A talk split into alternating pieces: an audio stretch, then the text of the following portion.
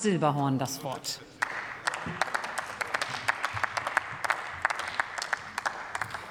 Frau Präsidentin, liebe Kolleginnen und Kollegen! Wir müssen diese heutige Debatte nicht führen, wenn die Bundesregierung und diese Ampelkoalition denn endlich entscheiden würden.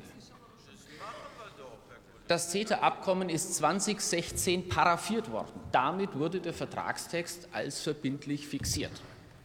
Es wird seit 2017 angewandt, also seit über fünf Jahren. Ja, es gab verfassungsrechtliche Bedenken aus dieser Ecke, aus der SPD-Fraktion. Aber die sind mittlerweile ausgeräumt. Das Bundesverfassungsgericht hat die Verfassungsbeschwerden und die Organstreitverfahren am 9. Februar diesen Jahres zurückgewiesen. Das ist über sieben Monate her. Sie haben ganze fünf Monate gebraucht, um einen Gesetzentwurf vorzulegen, und den wälzen Sie jetzt ein ums andere Mal hin und her und kommen nicht zu Potte. Wir reden über zwei Artikel mit jeweils zwei Sätzen. Das ist nicht einmal eine halbe DIN A4-Seite, und das kriegen Sie nicht auf die Reihe, meine Damen und Herren.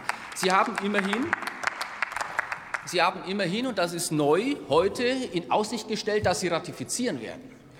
Aber Sie haben natürlich mit dieser Debatte auch deutlich gemacht, dass Sie nach wie vor alle mit sich selbst beschäftigt sind. Diese Ampelkoalition und diese Bundesregierung müssen endlich in den Arbeitsmodus schalten, meine Damen und Herren. Die Ratifikation des CETA-Abkommens ist längst entscheidungsreif.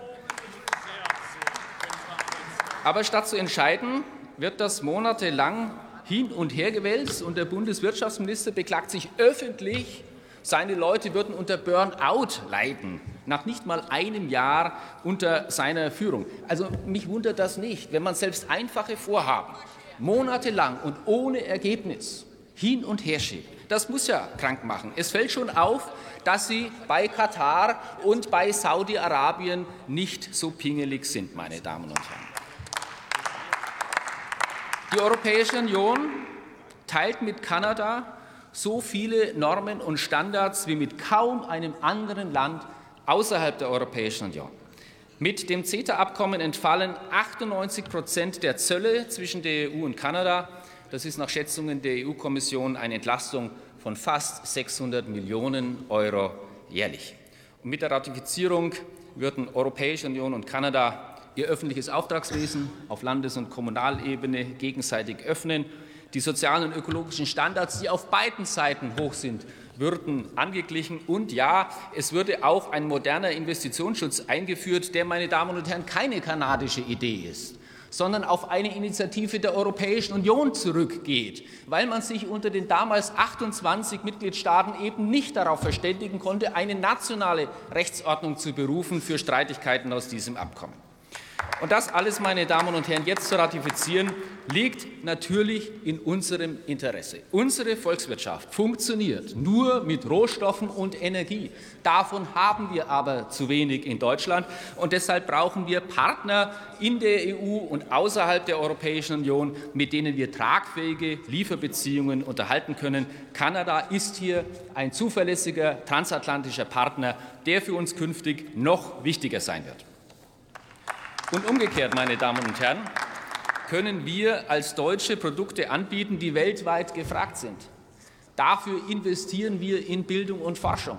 Dafür entwickeln wir neue Technologien und neue Materialien. Und darauf beruht unser Wohlstand. Darauf nämlich, dass es für unsere Produkte, für Made in Germany auf der ganzen Welt Kunden gibt.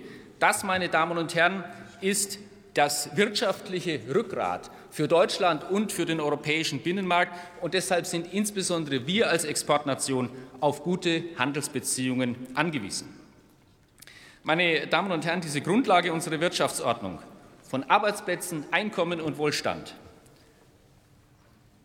wird weiter erheblich an Bedeutung gewinnen in diesen transatlantischen Beziehungen, auch weil Russland mit seinem Angriffskrieg gegen die Ukraine das Feld völlig verändert hat und weil mit China neue Herausforderungen ins Haus stehen. Anhaltende Lieferengpässe und Abhängigkeiten auch von China sind spätestens seit der Corona-Pandemie ja für jedermann sichtbar geworden. Wenn wir uns aus Abhängigkeiten von autokratischen Staaten befreien wollen, dann müssen wir unsere Wirtschafts- und Handelspolitik neu ausrichten. Und das bedeutet insbesondere, dass wir die transatlantischen Wirtschaftsbeziehungen ausbauen müssen, meine Damen und Herren. Die Ratifikation des CETA-Abkommens ist dafür nur ein Auftakt. Weitere Schritte müssen folgen. Die Ratifikation des Mercosur-Abkommens, die Verhandlungen mit Chile müssen fortgeführt werden. Das Abkommen mit Mexiko muss aktualisiert werden. Wir brauchen einen neuen Aufbruch Kommen in den transatlantischen Wirtschaftsbeziehungen mit Kanada, auch mit den USA, auch mit dem globalen Süden. Und meine Damen und Herren, wenn wir jetzt einen schwierigen Winter vor uns haben, mit hoher Herr Kollege, Inflation kommen Sie bitte zum und Schluss. drohender Rezession, dann muss man sehen, dass die Löcher, die da gerissen werden, nicht allein mit Steuergeld gestopft werden können. Es braucht auch einen neuen wirtschaftlichen Aufbruch. Dafür weist der Antrag der Union den richtigen Weg, und dafür ist die Ratifikation des CETA-Abkommens dringend notwendig. Vielen Dank.